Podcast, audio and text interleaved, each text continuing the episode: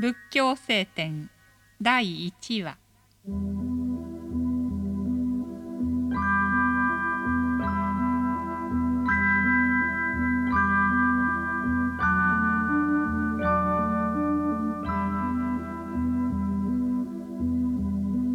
四つの真理。この人間世界は苦しみに満ちている。生も苦しみであり老いも病も死も皆苦しみである。恨みある者と会わなければならないことも愛する者と別れなければならないこともまた求めて得られないことも苦しみである。まことに執着を離れない人生はすべて苦しみである。これを苦しみの真理苦体という。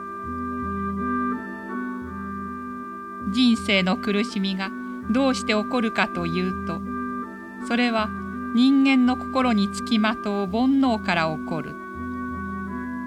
その煩悩を突き詰めていけば生まれつき備わっている激しい欲望に根ざしている。これを苦しみの原因実体という。この煩悩の根本を残りなく滅ぼし尽くしすべての執着を離れれば人間の苦しみもなくなる。これを苦しみを滅ぼす真理滅体という。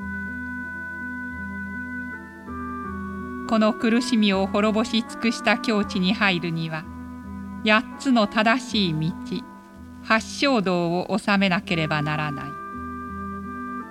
これらの八つは欲望を滅ぼすための正しい道の真理道体と言われる。